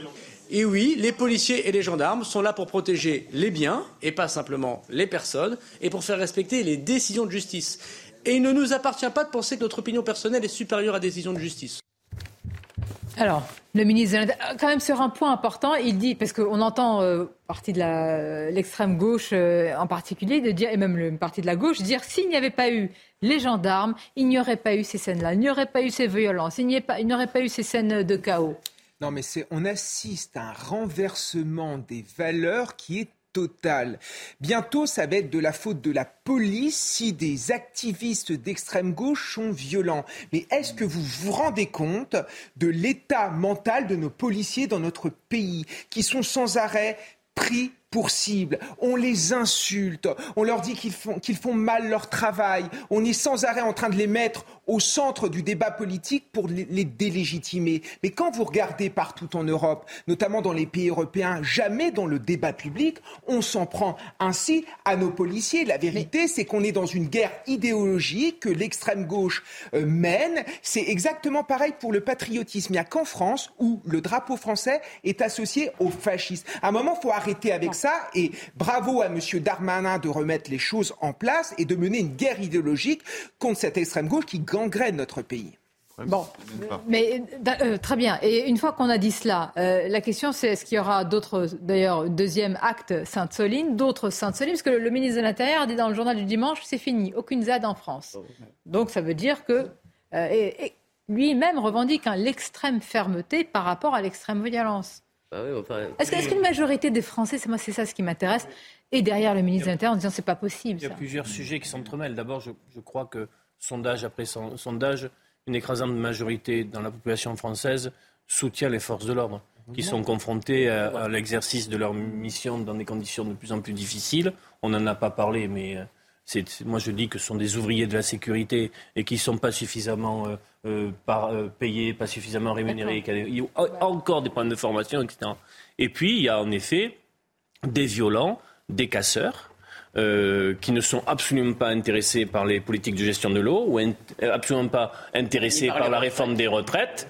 Euh, le tout, c'est que moi, je fais chaque fois attention à ça, de ne bien distinguer les profils entre des manifestants qui défendent des combats. Alors, ceux qui sont sur le terrain, comment ils font pour distinguer? Ah, Parce que dans une pluie de, de projectiles et avec toutes ces fumées et avec un débat idéologique et politique parfois enfumé, ben, parce que c'est ce qu'a dit hein, le ministre de l'Intérieur. est interdite, pas seulement non autorisée, mais interdite. Oui, mais certains vous disent au nom de la cause que je défends, j'ai le droit de m'y rendre. non, ben justement, au nom d'eux, vous n'avez pas le droit. Et le problème, c'est qu'il faut quand même le dire haut et fort et le répéter. Les gens qui se rendent à des manifestations où on sait en plus comment ça va se passer, prennent un risque. Ah, Sauf que Elisabeth Lévy, une partie. Mais c'est Attendez, attendez. Elisabeth Lévy, vous pouvez le répéter avec tous les tons que vous voulez. Une partie de la jeunesse, je dis bien une partie, estime que c'est ce que vous avez dit, la désobéissance civile peut faire avancer des causes. Et donc, comment vous arrivez, j'allais dire, à opposer un, discours par rapport à ça En sanctionnant. On sanctionne, c'est tout, tu transgresses la loi. Ne pas, moi. En fait, la, désobéissance euh, citoyenne, euh, c'est une stratégie euh, d'extrême gauche, d'une manière générale, qui est, qui est, qui est, qui est transportée à la fois par l'aspect politique d'extrême gauche, par les syndicats d'extrême gauche, par les, les ONG d'extrême gauche. C'est une stratégie d'extrême gauche qui dit que on va, malgré les décisions de justice, comme ça s'est fait à Sainte-Soline, eh bien, on va y aller quand même parce que c'est de notre devoir d'y aller, et on va provoquer les gendarmes, et il va y avoir une riposte, et avec la riposte, on va pouvoir déposer plainte contre mais les gendarmes. ça infuse. Je vais vous donner un exemple. Les blocages de certaines facultés, je ne vais pas vous prendre des facultés au hasard, je vais vous prendre des, des universités plutôt à la réputation d'être de droite. Assas, Lyon 3, Dauphine. Alors, ben, regardez, on va prendre la direction d'Assas, ce qui s'est passé. Notre reporter Régine Delfour y était. Puis on va voir après quels sont les, mots utilisés et même parfois une forme de, de harcèlement si vous n'êtes pas dans la ligne de ce qu'il faut faire justement de cette extrême gauche. Regardez. Même à ça.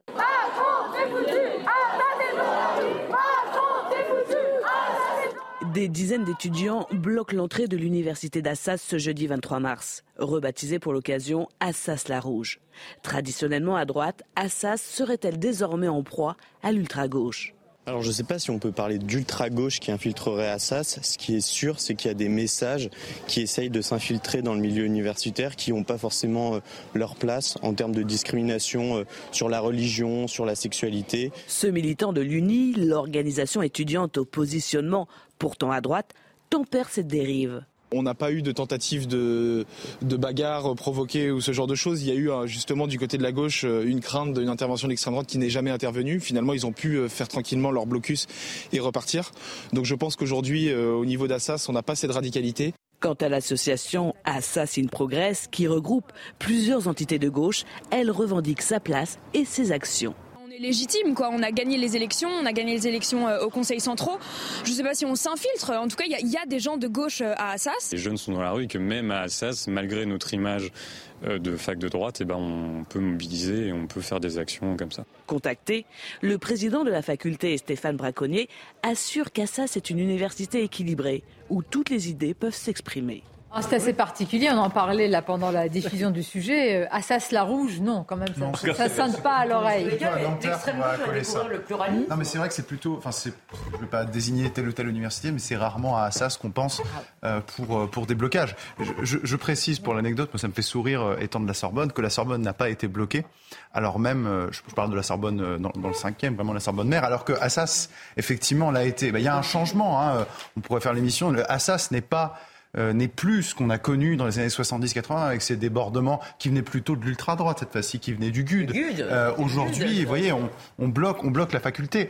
Alors, à quoi c'est dû? Je m'interroge. Euh, je pense euh, pense aussi que c'est toujours des micro-groupes. Donc, on ne faut pas aller chercher, comment dirais-je, une grande tendance à l'intérieur de l'université. Ce sont des micro-groupes qui sont de plus en plus actifs. Encore une fois, pour bloquer une faculté. Vous connaissez le, qui fait l'histoire? Ce sont les minorités, les micro-groupes, euh, comme, euh, comme on dit. Qu'est-ce que cela dit quand même? Mais là, qu'est-ce que cela dit du mouvement syndical? C'est ça ce qui m'intéresse. C'est que demain, vous avez une mobilisation nouvelle onzième contre la, réforme des retraites et que certains essayent voilà, d'agiter, de réveiller les facs, euh, entre guillemets, qui seraient endormis de leur point de vue. Depuis le début de la mobilisation. Il y a une volonté de la part de l'extrême gauche de mobiliser la jeunesse. Même Louis Boyard a essayé de mobiliser les lycéens. Ça a été un échec du début jusqu'à la fin. Parce que la vérité, c'est que si on sort de l'idéologie, eux, ce que, ce que veulent les étudiants, c'est de pouvoir étudier convenablement, c'est de pouvoir avoir un emploi. Et il y a la problématique autour du pouvoir d'achat et les retraites. Je pense que c'est très très loin pour eux. Mais il y a quand même un problème dans nos universités, parce que là, il y a quelques blocages. Le problème, c'est le terrorisme idéologique. Quand vous avez des euh, conférences qui sont annulées, encore récemment à Sciences Po Strasbourg, où vous avez un dirigeant de Total Energy qui n'a pas pu tenir sa conférence. Je pense à Stanislas Rigaud, Annie, je pense à Geoffroy Lejeune à Sciences Po Lille. Il y a un véritable problème. Et souvent, c'est relayé par certains professeurs. Quand certains professeurs obligent leurs étudiants à rendre un mémoire en écriture inclusive, sinon ils perdent des points, ça pose quand même question. Donc, à un moment donné, j'ai l'impression que la société française est en train de se droitiser, mais il y a encore des poches de gauchisation massive.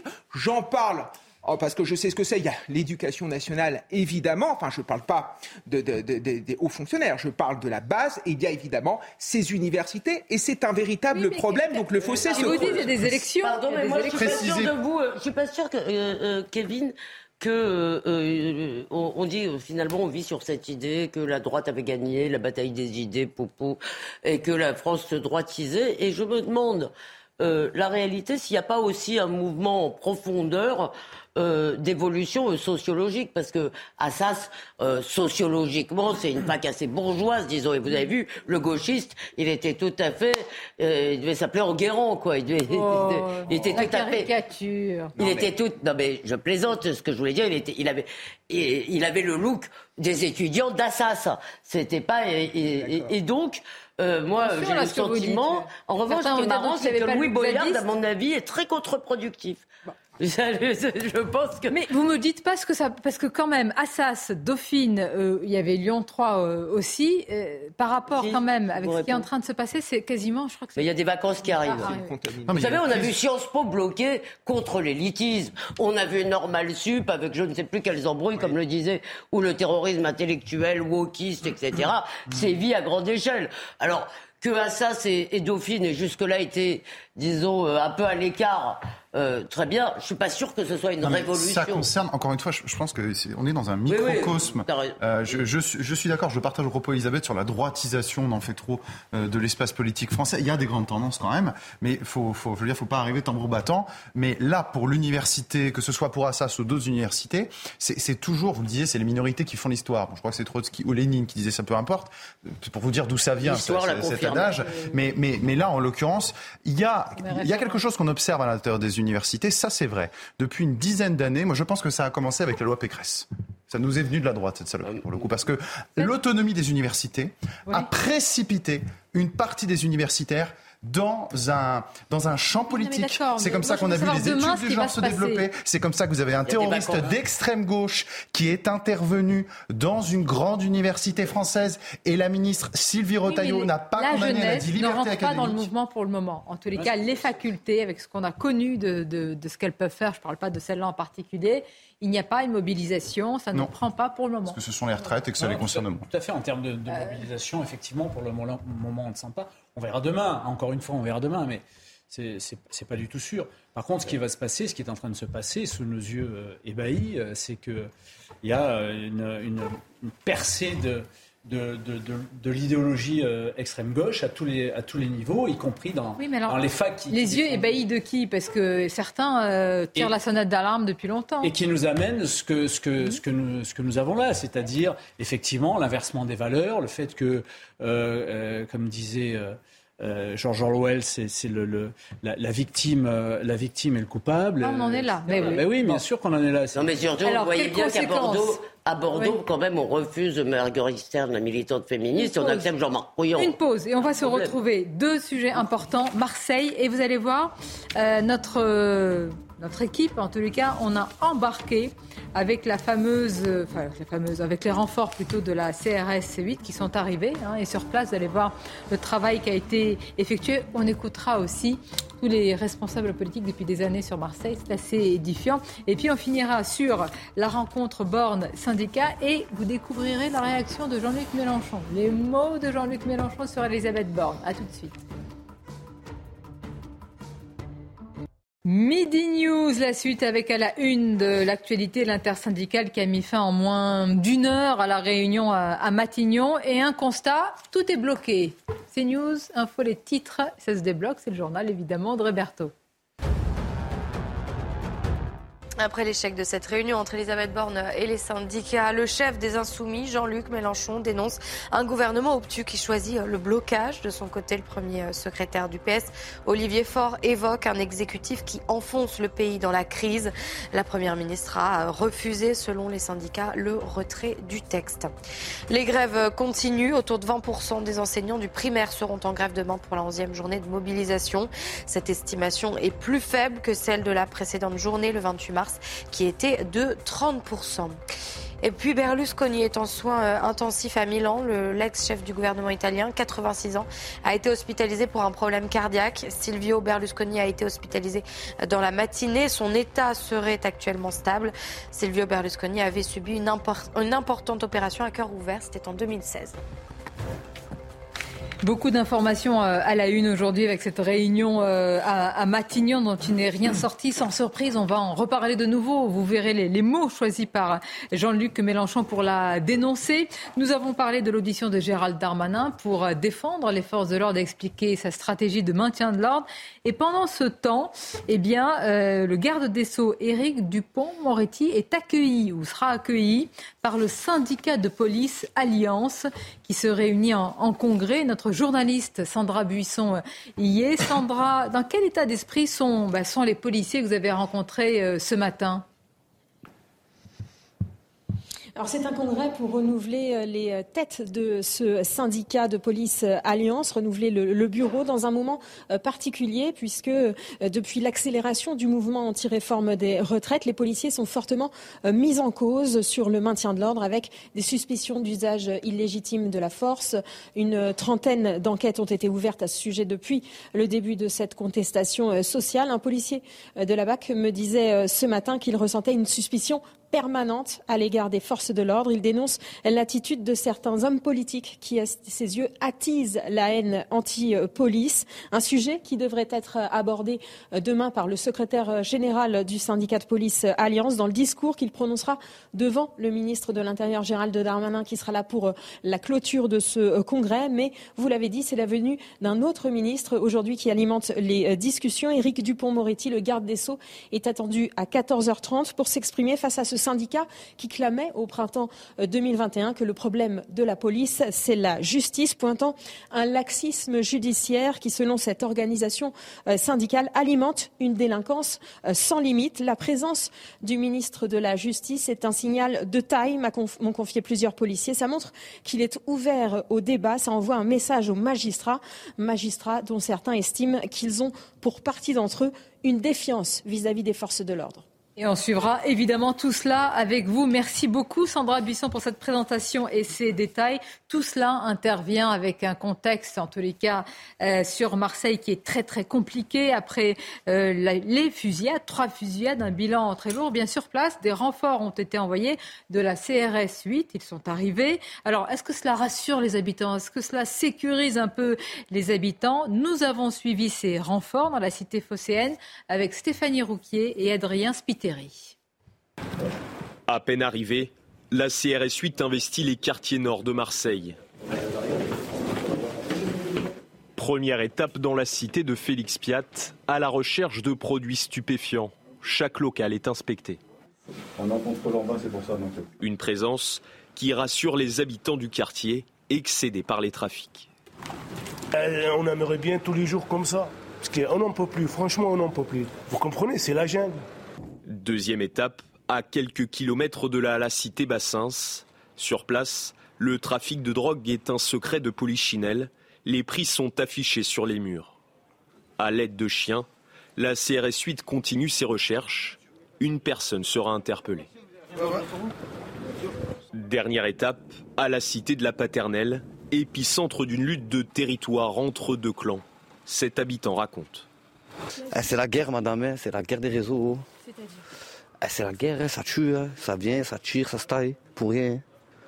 Ici, les moindres recoins sont utilisés pour cacher les produits illicites. Les plaques d'égout, ça va être, euh, ça va être dans, les halls d'immeubles, ça va être. Euh, ça, ça dépend de l'environnement. Ici, il y a des pierres, ça va être sous des pierres. Euh. La CRS 8 se dit satisfaite de la soirée. Plusieurs barricades ont été retirées dans les points de deal et plusieurs personnes interpellées il faut rendre, euh, dire, hommage hein, au travail euh, qui est fait. Alors en une soirée, en plusieurs jours, là, ils font ce qu'ils peuvent. on voit bien que c'est, a pas envie de la mer avec une petite cuillère. Il y, a deux problématiques, deux, problématiques essentielles, Sonia. Euh, alors effectivement, ils sont efficaces et tout, mais c'est un, c'est un coup de poing. C'est-à-dire, ils arrivent, ils vont, ils vont nettoyer le secteur et, et là, personne ne résiste. Effectivement, le rouleau compresseur policier est là et ils arrivent à, à, à, nettoyer la chose. Mais après, il y a deux, deux problèmes pour, pour euh, s'installer dans le temps long. La première chose, c'est qu'il faut qu'il y ait des effectifs qui restent sur place. Et là, euh, il faut une continuité d'effectifs entre la police nationale, la sécurité privée et les polices municipales. Il faut arriver à travailler ça. Avec la loi sécurité globale, on leur a donné le moyen de travailler là-dessus. Et la deuxième chose, et c'est aussi le plus important, c'est qu'il faut qu'il y ait une réponse très ferme euh, judiciaire qui n'existe pas aujourd'hui chez nous. Quand on voit que le syndicat de la magistrature a déposé un, référé euh, liberté devant le Conseil d'État pour mettre fin à l'impunité de la police, plutôt que de s'occuper des problèmes d'être humains. On, est, on, marche sur la tête. On parlait de l'extrême gauche euh, aujourd'hui. C'est un syndicat qui est bah clairement euh, affiché à l'extrême gauche. Et donc effectivement que, que le garde des Sceaux vienne voir euh, le, syndicat Alliance, c'est une bonne chose parce que le dialogue, le dialogue est ouvert là-dessus, que ce soit d'un côté ou de l'autre. Mais à un certain moment, il faut que cette idéologie euh, de certains magistrats, mais qui prédomine quand même et qui arrive à faire flotter un peu partout, il faut qu'elle disparaisse à un certain moment, sinon on s'en sortira jamais. Si on n'a pas le bras de certains magistrats. Oui, de certains. non, mais c'est quand même. Vous, vous le disiez, vous êtes responsable. non, mais, vous, avez raison. Déjà, à l'heure qu'il est, je pense que les points de deal qui ont été, euh, comment on dit, euh, levés euh, au cours euh, de cette opération sont déjà reconstitués. Et je dirais très vite, il y a deux problèmes. Le premier, c'est que si on veut lutter contre la drogue, c'est pas au, niveau des points de deal qu'il faut euh, qu'il faut lutter parce qu'il y a évidemment des donneurs d'ordre, il y a évidemment des réseaux. voilà. Pour les habitants, la deuxième il faut chose, je continue à, penser de façon assez triste d'ailleurs parce que je sais que ça n'est pas satisfaisant. De dire bah, finalement il faut changer la loi parce qu'elle n'est pas respectée, mais à ce stade de non-respect, à ce stade de, euh, euh, dans les faits, de facto, il n'y a plus d'interdiction à la consommation euh, de, du cannabis et du hashish dans ce pays. Elle n'existe pas. Oui, mais Sonia, c'est-à-dire interdire, interdire la vente et pas vraiment l'achat. fusillade. Là, c'est Marseille. Nice, des gens avec armes lourdes qui se baladent dans un quartier. Imaginez si c'est devant votre fenêtre avec votre enfant je ne sais pas, la chambre de votre enfant, etc. Imaginez la crainte. je, dis bien toujours de certains habitants, c'est pas tout Marseille aussi. Donc la question, la question c'est et maintenant On a posé cette question à, lors d'un euh, sondage qu'on va vous euh, montrer parce que qu'est-ce qui reste? C'est soit vraiment ce genre d'opération qui se multiplie, soit vous connaissez, c'est la même, je veux dire, antienne depuis certaines années. Faut-il faire appel à l'armée pour lutter contre le trafic? Alors, Et on défend plus nos frontières? Non, non. Mais on est d'accord que, que faire l'armée apparaître dans la Non, mais ça, c'est une, c'est, une question qui, qui, qui, revient à chaque fois. Les, euh, ça veut, ne souhaite pas d'ailleurs. Ça ne veut rien dire, c'est, c'est pas souhaitable. Pourquoi faire de plus? Qu'est-ce, que l'armée fera de plus? À part ouvrir le feu sur tout le monde, c'est pas la, c'est mais pas non, évidemment. mais la solution. Vous que c'était Sami Agali. Ce qui, mais non, ce qui questionne dans ce dossier, et au prisme de l'exemple marseillais, il y a 130 points de deal à peu près. Euh, il y a l'effet plumeau chaque fois qu'il y a une opération. Il se... À Marseille, 130.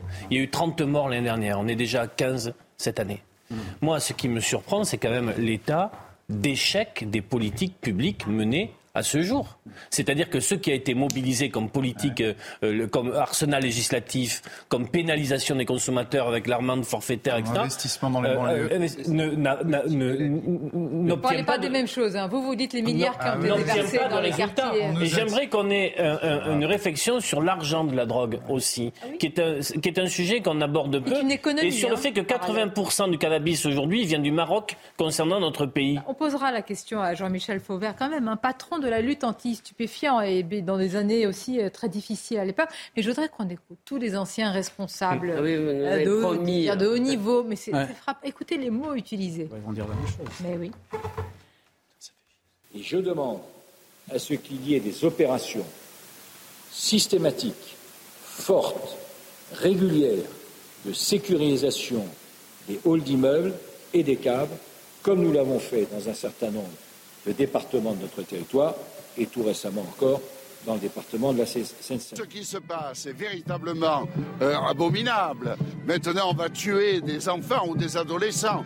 Quant à ces ventes de Kalachnikov, il faut bien entendu aussi que l'État intervienne. Je demande du temps. Je comprends qu'il y ait de l'impatience, euh, de la colère de la part euh, des Marseillais. Mais il faut du temps pour démanteler ces réseaux. L'argent de la drogue, ce sont des millions d'euros sur Marseille. Ce sont des gamins qui euh, parfois ne vivent vivent que de la drogue depuis euh, des années. Ils ont commencé euh, à 12-13 ans à surveiller et aujourd'hui ils trafiquent. Et peut-être sont au cœur euh, de ces assassinats. Ça mettra du temps. C'est toute une société qu'il faut euh, relever. par ça Alors je ne remets pas en cause le volontarisme de chacun, mais c'est dévastateur. Cette archive, Vous savez qu'il y a la peur d'une explosion sociale quand cette archive même. est d'une cru... Cette archive est d'une cruauté parce qu'elle montre l'incapacité et l'impotence de nos dirigeants.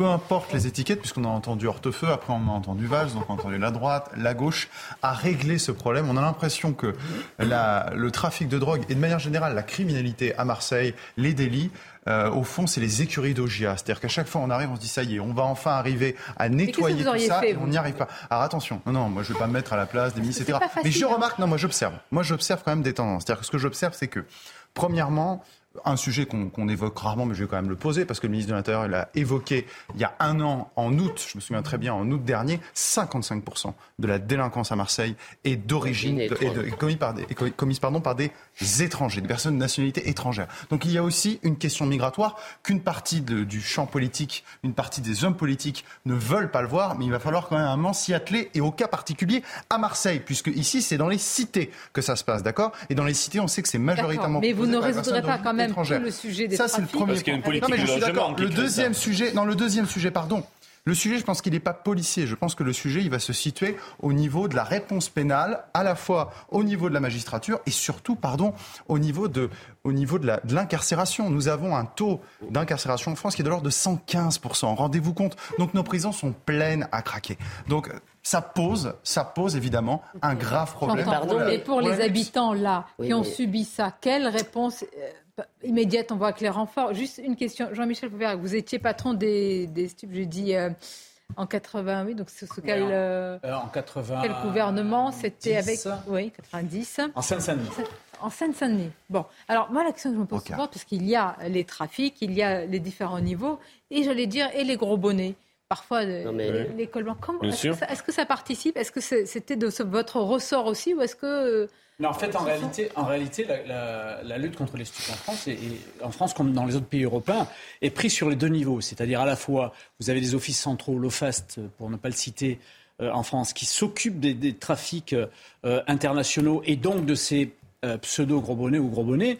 Et vous avez, euh, pour euh, lutter contre tous, les, tous les trafics de réseaux euh, de fourmis sur le, sur le terrain, tous les, tous les services de stupes euh, que, que, que comporte la- à la fois la police et la gendarmerie. Et ça, ça, euh, ça, ça- travaille en, en- en bonne intelligence. La problématique, c'est que les, les- les stupéfiants, euh, que ce soit chez nous ou chez, nos voisins, euh, nous drainent à peu près entre 20 et 60 de la délinquance de, de voie publique, que ça ne s'arrange pas. Pourquoi ça s'arrange pas? Parce que euh, avoir un, un- deal de rue, ça demande aucune intelligence tactique, si je peux m'exprimer ainsi. Euh, et, et on ne va pas comparer les criminalités, mais ça ne demande aucune intelligence tactique. Et puis, ça rapporte énormément d'argent. Voilà pourquoi ils, se- ils sont en train de se tuer entre eux euh, pour récupérer ça. Donc, il faut, il faut absolument décréter ça comme un, comme un, comme un combat national, non pas le faire euh, comme l'ont fait tous ces hommes politiques et qui sont tous d'ailleurs de bonne foi, mais on, on voit que c'est c'est trans, euh, Oui, oui, euh, partisan, euh, transpartisan, donc il faut sûr. déclarer ce combat-là Oui. et, le, et, le, et le- et le marteler sur tous les niveaux. Et, peut-être aussi discuter d'autres choses ou pas. Non mais der- dernier mot, euh, d'ailleurs euh, je ne fais que citer un de mes camarades qui était hier soir sur ce plateau, mais je ne sais plus lequel, si c'est Ferrajou ou Johan Usaï, mais euh, qui a mis la- l'accent sur une chose qui est que c'est aussi les cités ou une partie des cités vit du trafic, donc ces mêmes familles qui en souffrent euh, sont aussi... Non mais attendez, pardon, je termine, excusez-moi, je ne crois pas, pas que ce soit Non, faux. Il était sur le Comment terrain. hein. Comment Bah écoutez, quelques familles oui, qui excusez-moi quand on voit un certain nombre de rapports et quand on parle, pardon, quand on parle à un certain nombre de spécialistes, ils vous disent que ça génère 3 milliards de chiffre d'affaires par an, que ça fait vivre effectivement des tas de gens et que du coup, on a aussi peur de vous tout réponds. tarir. Oui, Elisabeth, euh, vous avez partiellement raison sur effectivement les 3 milliards qui sont générés, etc. Mais dans les cités, euh, ça ne fait vivre qu'une petite Oui. partie, ceux qui profitent de Bien ces. Pas le, reste de la cité qui, elle, est prisonnière de la cité et, qui, et dont les jeunes filles sont empêchées de s'habiller comme elles veulent, etc., etc. Les caïdas dans les cités, ça ne fait vivre que. Et, on l'a entendu, hein, on a entendu vraiment des cris du cœur. Hier, on a passé ce reportage avec euh, beaucoup d'habitants et de femmes en particulier qui disent ça suffit. Et elle parlait des peines hein, et, de la, et de, ah justement de la réponse euh, pénale. Je vais vous remercier, Elisabeth Lévy. Merci beaucoup. Quelques minutes en avance, donc je vous dis à très bientôt. On va revenir sur l'actualité politique politique et sociale. Je voudrais qu'on regarde cette réaction de Jean-Luc Mélenchon sur les réseaux sociaux après la réunion ce matin euh, des syndicats, réunion en tout cas la rencontre avec Elisabeth Borne. Voici ce que dit Madame Borne, radicalisée et murée dans le déni de réalité, transforme une crise sociale en crise politique par son obstination. Le 6 avril, demain, mobilisation et grève dans tous les secteurs dans le calme. C'est dit, et sans froid à l'appel des syndicats. Mais vous avez noté, vous avez vu, Éric de Ritmaten, c'est transforme. Là, la question, c'est qui va être responsable de tout ce qui va advenir? Voilà, c'est l'enjeu politique. De toute façon, c'est le gouvernement qui est montré du doigt systématiquement. Hein. Ce sera le seul qui sera porteur de, de cette réforme. Donc. Et puis surtout qui n'a pas voulu euh, lâcher et qui n'a pas intérêt à lâcher maintenant, parce qu'on se dirait, alors tout ce gâchis depuis euh, trois semaines à mois, c'est bien la peine. Alors maintenant, je pense que la prochaine étape, c'est euh, le 14 avril, le Conseil constitutionnel, parce que là, ce sera un peu le juge de paix, en fin de compte. Vous pensez vraiment que cette date-là, ça va être, ça va arrêter, ça va faire. On est dans une zone tampon. On est dans une zone le gouvernement. C'est-à-dire que le gouvernement, en même temps, il faut bien comprendre une bah chose, c'est pour le gouvernement, c'est gagnant dans les deux cas. C'est légitime, une fois qu'il y aura la décision, normalement.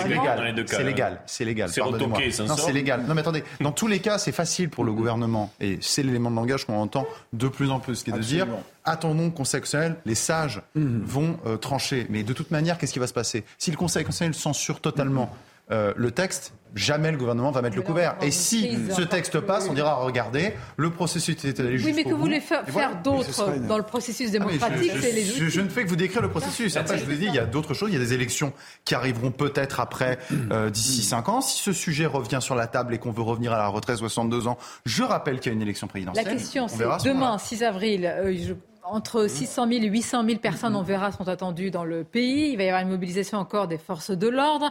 Du, 6 jusqu'au 14, nouvelle journée ou pas, blocage en série, pourrissement, etc. Ça, Olivier D'Artigol. Il est certain que l'intersyndicale qui se réunit le soir après chaque journée mettra une nouvelle date à l'agenda euh, qui euh, peut, euh, qui peut se, rapprocher du, 14. déjà le 13 avril. chacun, chacun aujourd'hui, et j'ai envie de dire, euh, pousser, si ce n'est dans ses retranchements, euh, dans sa ligne de course, et il ne peut pas en sortir. Sur le Conseil constitutionnel, je, pense que l'intérêt du Conseil constitutionnel, si euh, évidemment il n'annule pas totalement la loi, et s'il accepte cette loi-là, ça, sera aussi aux, yeux de, beaucoup de, légitimer et d'absoudre le, le 49-3 peut-être. Ah, très bien. Bon, ça c'est quelque chose d'important. Euh, simplement, mm. Elisabeth Borne, alors vous entendez carboniser, terminer. Oui, c'est dur pour elle. Quand même.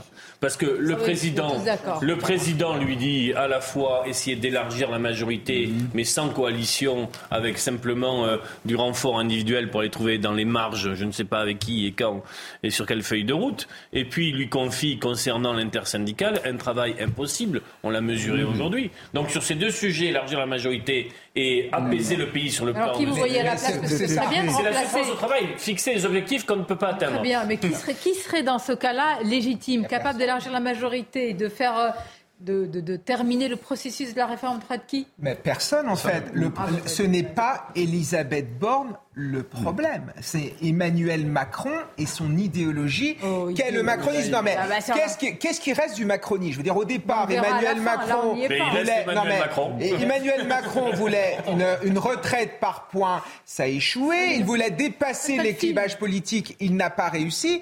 Et Elisabeth Borne, évidemment, est contrainte par, rapport à ce que veut Emmanuel Macron. Moi, pour moi, c'est pas le problème. En plus, Emmanuel Macron a, mis beaucoup, a eu beaucoup de mal à euh, trouver une première ministre par qui va-t-elle va-t-il le remplacer Attention, est-ce qu'il faut un, profil très politique ou est-ce qu'il faut au contraire chercher un peu le mouton à cinq pattes Il faudrait que Laurent Berger accepte d'aller à Matignon. En ah fait, bah ça serait formidable. Ah, voilà. Alors là, vous, là, vous, bah vous jetez un barricade. Fait pas semblant. sur les sur, sur les plaies. Demain, vous pensez beaucoup de monde. Alors c'est compliqué, hein, pas de boule de cristal, mais 11e journée de mobilisation. Ça pèse dans le pouvoir d'achat, bien sûr, des salariés qui ne peuvent pas enfiler journée de grève. Mm. Mais on restera sur une jauge peut-être moyenne, un peu, bon, qui restera mais à quoi ça sert? Il y aurait eu 2 millions demain. Mm. C'est ça, peut-être le drame du gouvernement, qui dirait que ça ne changerait rien. 2 millions, 3 millions, 4 millions, 5 millions, 6 millions, même 8 millions de personnes, ça ne changera rien. Non, je pense que ça ne changera rien. Mais non, parce qu'encore une fois, le, le gouvernement ne peut plus reculer. Pas le drame dans son, dans son, dans son, dans son scénario, il ne peut plus reculer. Ce serait un, tel désaveu. Oui, bien sûr. C'est impossible. Enfin, je veux dire, c'est impossible. Je, on peut le souhaiter. Hein. Moi, je peux le souhaiter, par exemple. Mais ça reste de l'ordre du souhait. Euh, c'est pas le nombre de personnes, je le dis, pour les syndicats qui va faire la différence, c'est le rapport dans de la force. Rue, euh, bah, il est un peu là où c'est syndiqué. C'est vrai que vous avez des entreprises privées, les syndicats pèsent, mais en revanche, ce qu'on peut dire, c'est que le, le patronat n'a pas d'avis sur la réforme des retraites. Ça a quand même beaucoup manqué. Hein. Euh, moi, j'ai eu des témoignages de, de chefs d'entreprise qui n'ont pas beaucoup bougé.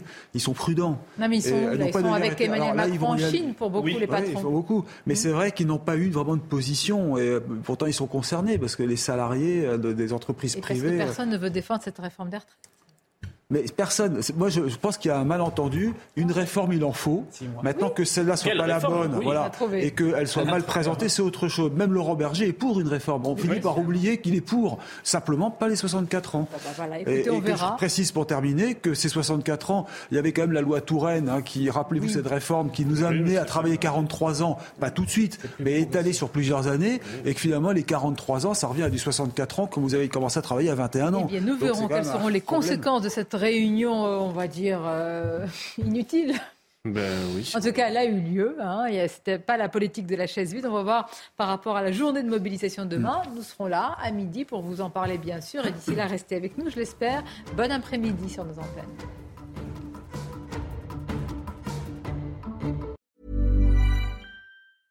Selling a little or a lot? Shopify helps you do your thing however you cha-ching. Shopify is the global commerce platform that helps you sell at every stage of your business. From the launch your online shop stage to the first real life store stage, all the way to the did we just hit a million orders stage.